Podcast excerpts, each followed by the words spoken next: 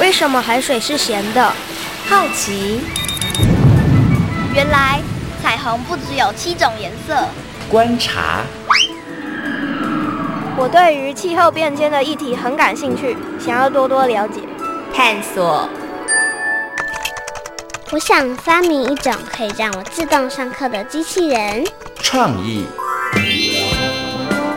小发现，小发现，小发现，小发现，小发现，小发现，大科学。小猪姐姐制作主持。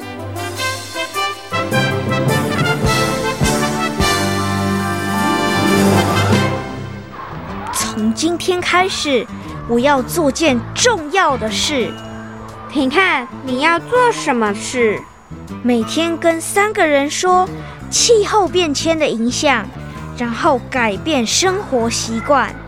为什么要这么做？因为我发现大家都不知道这件事的严重性。真的很严重吗？吼，听听历史上的这一天，你就知道了。二零二一年九月，联合国机构指出，在气候变迁驱使下，洪灾与热浪等天灾数量，在过去五十年来增至五倍，造成超过两百万人丧生，平均每天夺去一百一十五人的性命。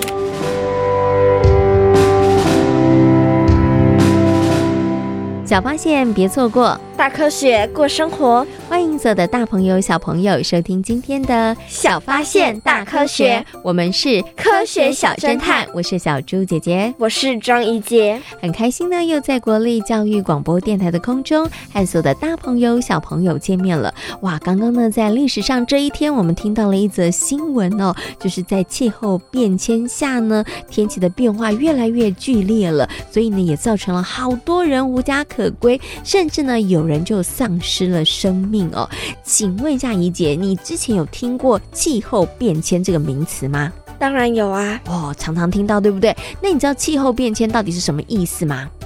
应该就是气候它的变化很大，哎，变来变去，对不对？对啊。然后呢，跟以前都不太一样了。你知道我们一年里头有哪四季吗？春夏秋冬。啊，没错，我们有春夏秋冬四季。你最喜欢哪一季呢？夏天，夏天。那你觉得啊，春夏秋冬四季呢？四季分明是一件好事还是不好的事情啊？当然是好事啦。为什么你觉得是好事？因为如果四季分明的话呢，那这样子每个季节都有它独特的蔬果，然后也有它独特的气温啊，也有独特的风景，对不对？对，你就会感觉到哇，时间在变化。可是你觉得我们现在一年四季明显吗？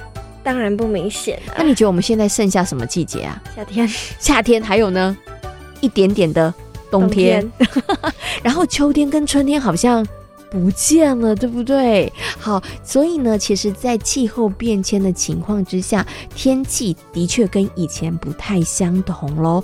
那又会对于我们的生活造成哪一些影响呢？在今天小发现大科学的节目当中，就要跟所有的大朋友、小朋友来好好的讨论哦。不过呢，首先要进入我们今天的 SOS 逃生赛哦，要来考考怡姐哦，看她可不可以顺利的闯关成功，成为我们的防灾小达人哦。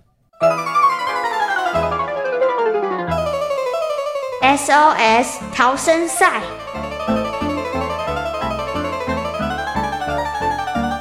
欢迎来到 SOS 逃生赛。面对各种灾害，你需要有超级的智慧和临危不乱的能力，才能顺利逃生。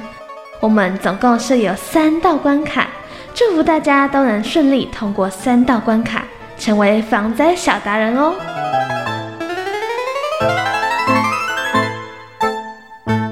噔噔噔噔噔，马上进入今天的 SOS 逃生赛哦！我们准备了三道问题要来考考怡姐，请问一下怡姐，你有没有信心可以顺利的闯关成功呢？有。你觉得今天的题目会不会很难？来预测一下。应该不会吧？因为你很有信心，对不对？就算再难的题目，你应该都能够答对哦。好，我们马上呢就来出题考考非常有信心的怡姐喽。第一题。请问气候变迁影响下，台湾的哪一个季节会变长呢？一冬天，二夏天，三春天，请回答。二夏天，非常的笃定吗？没错，没错。你觉得现在的夏天大概有多长啊？一般来说，我们以前是春夏秋冬四季的话，每个季节大概三个月嘛，对不对？你觉得现在夏天到底有多长呢？应该有四五个月了吧？四五个月，哎，好像是哎，真的很久哎。好，那到底呢？怡姐的感觉跟怡姐答题有没有成功呢？赶快听听看。答对了，恭喜一杰答对了。那中研院呢，它曾经以这个年均温，还有呢夏天跟冬天的长短的变化，还有年雨量这些呢，来做一个调查。结果发现呢，台湾的夏天的长度真的越来越长了，已经可以高达大概四个月到五个月哦。而冬天呢，就变短喽。现在冬天呢，大概只有一个月的时间。哇，跟以前相比，真的差很多，对不对？好，好，那第一题呢，恭喜一杰答对了，那马上就要闯入我们的第二关喽。气候变迁不只对环境，也会对于人体健康造成影响，请问对不对？一对，二不对，请回答。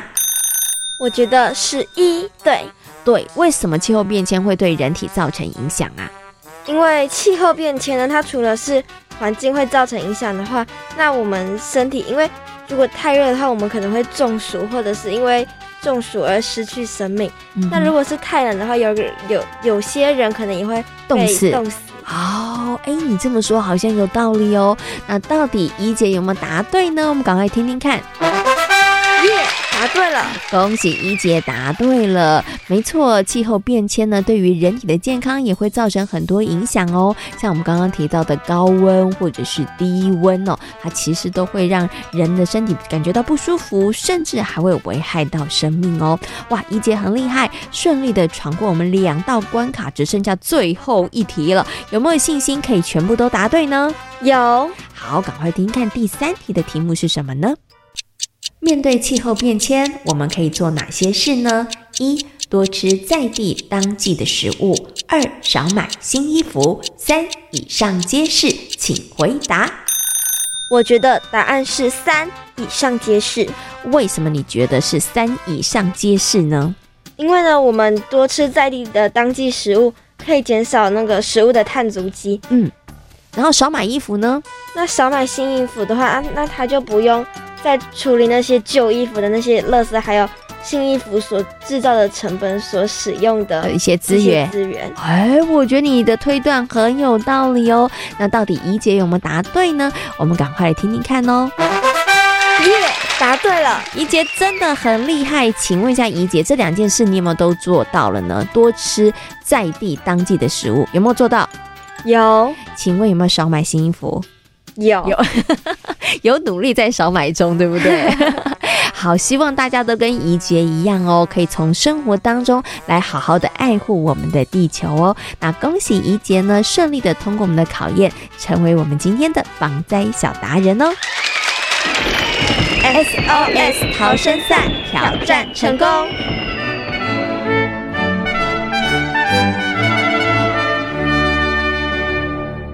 怡杰，刚刚三个问题当中，你觉得哪一个问题让你印象深刻呢？我觉得是第三个问题。为什么是第三个问题啊？因为呢，大家都说要先少买一些新衣服，或者是要多吃在地的食物，但是很多人可能会觉得。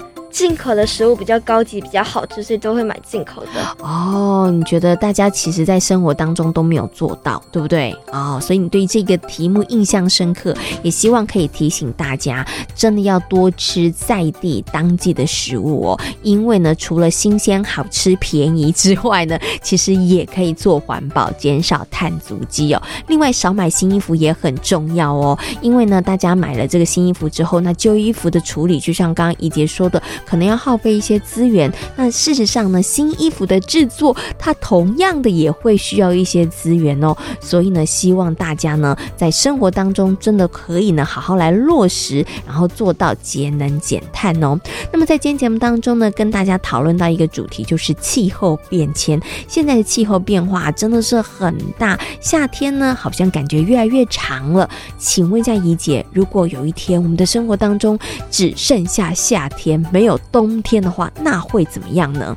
我觉得呢，会有许多人类因此而死亡。那一些动植物呢，可能也无法生存下去。嗯，没错，听起来好像呢，会造成的影响真的很大哦。呃，不是只是说，哎，没有冬天而已哦。对于整个生态环境还有人类的生活来讲，影响冲击都不小哦。那除了刚刚我们所提到的之外呢，在气候变迁下，人类的生活又会产生哪一些剧烈的变化呢？而面对这样的议题的时候，我们有哪一些事情应该要好好来做的呢？那么接下来呢，就进入今天的科学库档案的单元，为所有的大朋友小朋友邀请到了国家灾害防救科技中心气候变迁组的简玉堂姐姐来到空中，跟所有的大朋友小朋友一起来进行分享哦。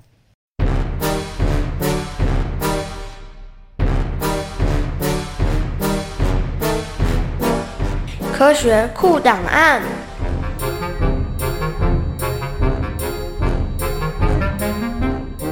接下来呢，在节目当中，我们进行的单元呢是科学库档案。今天的科学库档案呢，要跟所有的大朋友小朋友呢，好好来讨论、认识一下气候变迁哦。相信呢，很多的大朋友跟小朋友应该都听过这个名词，可是你真的了解吗？那么在今天节目当中呢，就为大家邀请到了国家灾害防救科技中心气候变迁组的简玉堂姐姐来到空中，跟所有的大朋友小朋友进行分享。Hello，玉堂姐姐，你好，你好。Hello，哎，今天呢，很高兴可以为大家邀请到玉堂姐姐来到空中哦，跟大家进行分享。小猪姐姐先来问一下怡姐好了，你有听过气候变迁吗？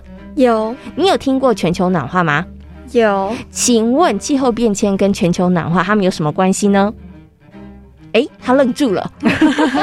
你觉得他们的关系是不是很密切，还是他们完全没有关系呢？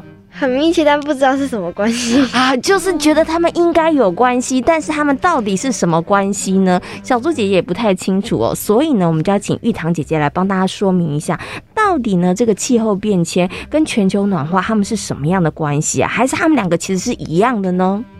好，所以其实全球暖化是一个原因，造成气候变迁的原因。那气候变迁它是一个结果，但是不一定就是你全球暖化就等于气候变迁。你有可能如果呃，现在全球冷化就是全球变冷，也是可以造成气候变迁，所以可以说，嗯，全球暖化是目前就是大家最常听到也是最明显的一个原因。这样，那请问一下，这个玉堂姐姐，除了刚刚讲的呃全球暖化之外，还有哪一些原因它可能会造成气候变迁呢？所以我们要讨论气候变迁的话，应该要分成两个部分，就是一个是自然，就是整个大自然的。自然的气候气候变迁，那另一个就是人为的气候变迁。嗯哼，那如果是自然气候变迁的话，就是大自然嘛，嗯，太阳啊，我们火山爆发、海洋的洋流什么改变，都是自然的气候变迁。嗯、对，那如果提到人为气候变迁，就是我们最近近百年的人类，就是燃烧化石燃料，就是一直排放那些燃料，就会导致呃全球暖化，造成。气候变迁，那请问一下玉堂姐姐，现在是不是人为的比较厉害，影响了这个自然的气候变迁呢？没错，因为自然气候变迁大概就是那种几百万年、几千年，就是很漫长、慢慢的改变的气候在改变。嗯、可是人类就是太快了，可能几百年内就马上就是改变了整个气候，这样就压过那个自然的。慢慢的缓慢上升或是下降，这样。嗯，OK，所以我们现在感受到我们的气候变化很快或者是很剧烈，其实都是人类自己造成的。对呀、啊，对不对？好，嗯、那请问一下怡姐，你觉得，或是你曾经看过资料，你知道气候变迁会对于人类造成什么样的影响吗？或是对我们的自然环境会有哪些影响吗？呃，气候变迁如果是因为太热的话，可能会造成一些野火或森林大火。嗯，哦、那还有呢？会让人会有一些不舒服，或者是死掉，或者是一些动植物会枯死。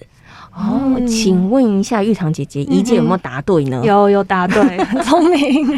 对啊。可是除了刚刚她讲的这些之外啊，那到底气候变迁还会对于人类的生活或是自然环境造成哪些影响呢？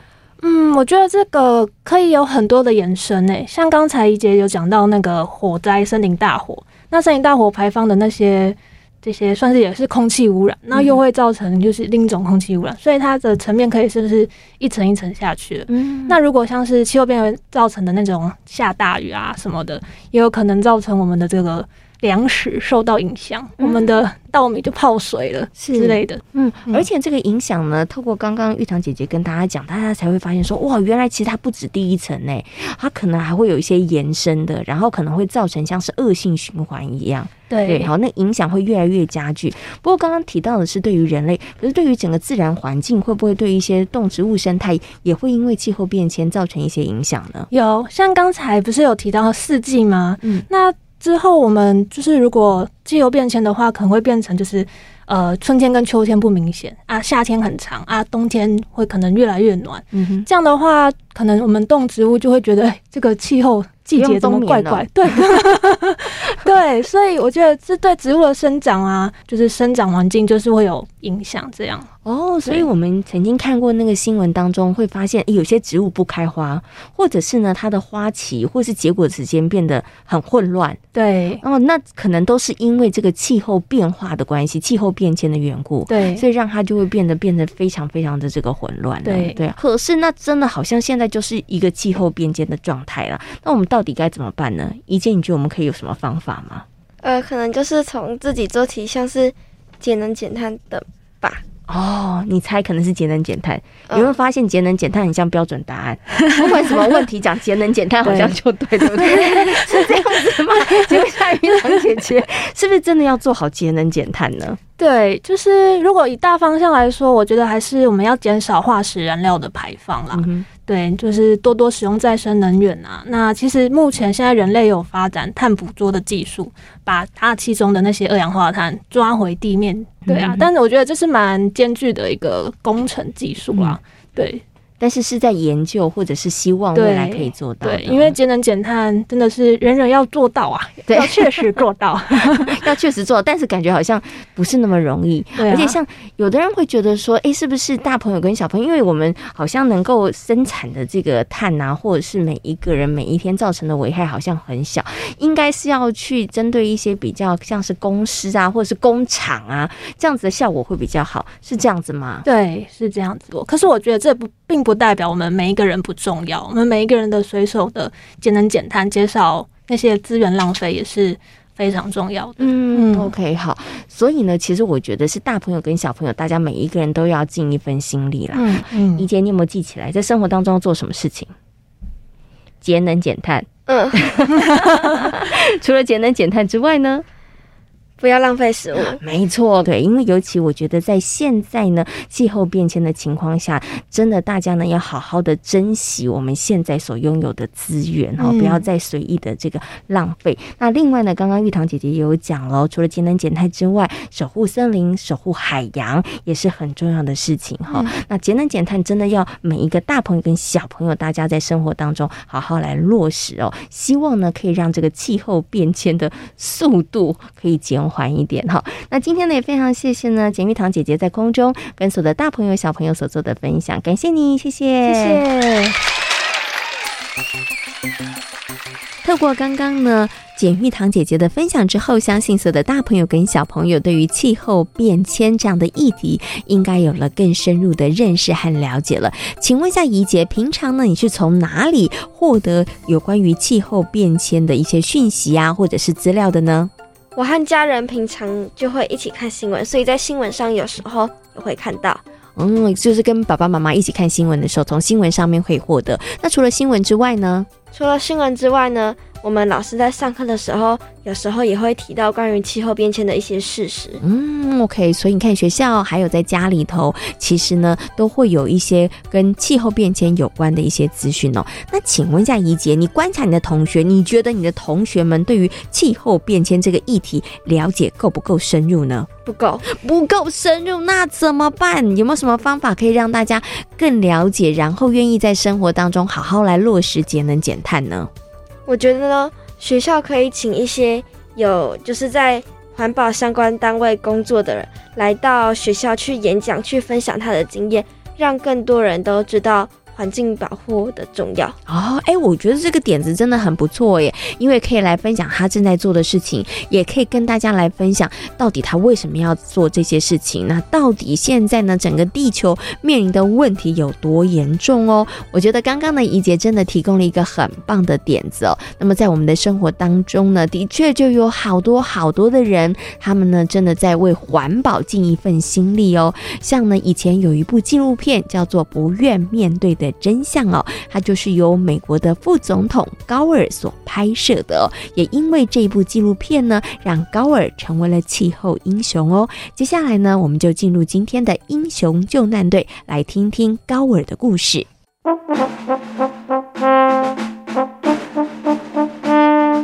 英雄救难队，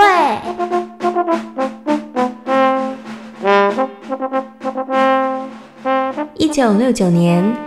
高尔毕业于哈佛大学之后，他以军队记者的身份进入越南战场。高尔二十八岁的时候加入了美国国会，当过众议员和参议员。一九九二年，高尔成为克林顿的副手，当选美国副总统。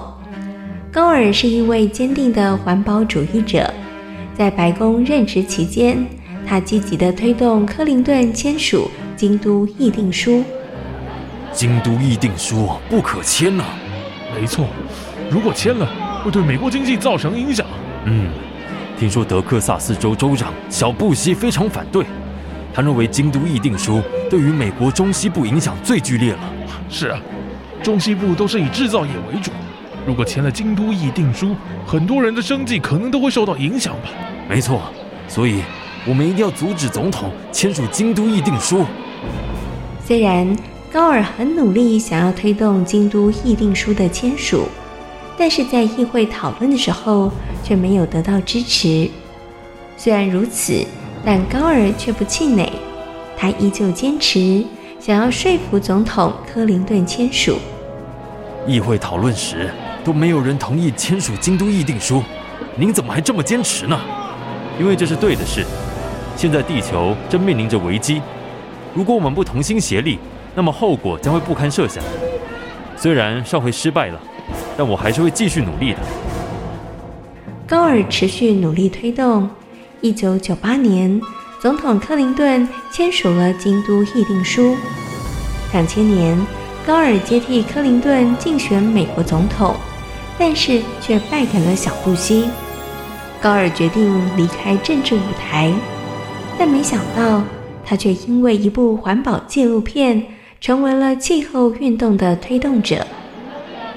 没想到来看《不愿面对的真相》这部纪录片的人还真不少呢。对啊，这部纪录片最近超热门的耶。我觉得啊，它会受到重视，应该是点出了很多人都忽略的真相哦。嗯，我真没想到，现在地球环境这么恶劣，如果大家再不快点改变，那么后果真是不堪设想。不愿面对的真相纪录片，其实是一场演讲录影，内容有许多科学解释和简报资料。这部纪录片在世界各地播放后，引起了广大的讨论回响。根据调查，纪录片上映后一年，百分之八十九看过的人都表示他们的气候意识有所提升，更有百分之六十六的人。改变了他们对于气候变迁的看法。真没想到啊，不愿面对的真相能引发这么大的效应。我希望这只是起步，大家要好好共同携手，才能够解决地球面对的困境啊。隔年，不愿面对的真相获得奥斯卡最佳纪录片，而高尔荣获诺贝尔和平奖。其实，高尔在推动环保意识的路上，并非一帆风顺。他在听证会上被人攻击，他也曾经跟印度的官员犀利交锋。二零一五年底的巴黎协定之后被美国总统川普否认，这些都让高尔觉得很沮丧。好像有不少人觉得气候变迁就像川普说的一样，是个假议题呀。唉，怎么会这样呢？难道大家没有感受到气候的变化吗？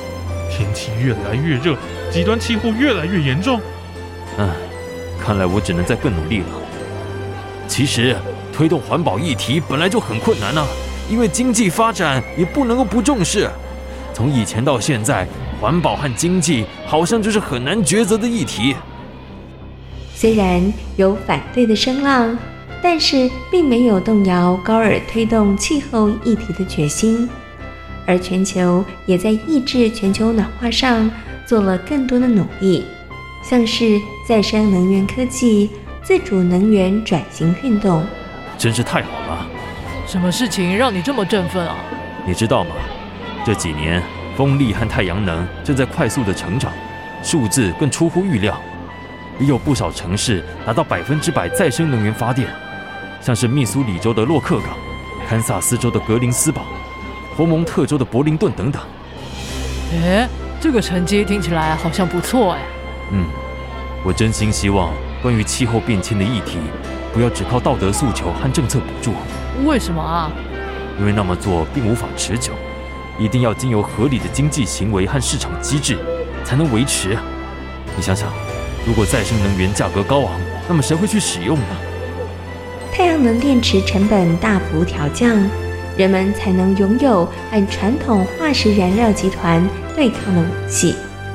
在高尔持续努力下，全球各地出现了风起云涌的气候变革和能源转型运动。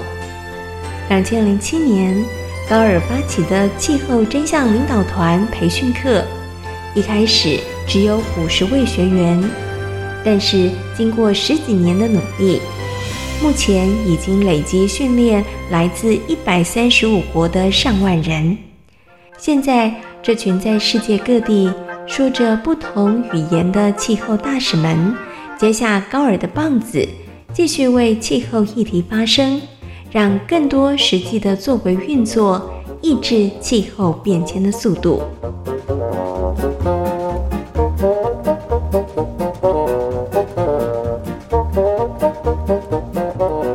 在今天小发现大科学的节目当中，跟所有的大朋友小朋友讨论到的主题就是气候变迁。请问气候变迁就是全球暖化吗？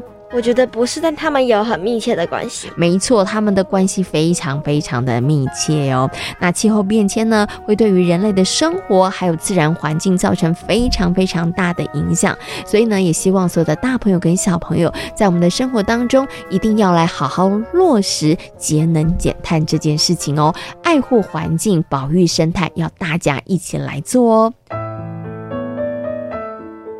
小发现，别错过大科学过生活。我是小猪姐姐，我是庄一杰。感谢所有的大朋友、小朋友今天的收听，也欢迎大家可以上小猪姐姐游乐园的粉丝页，跟我们一起来好好认真的学习在防科技哦。我们下回同一时间空中再会喽，拜拜，拜拜。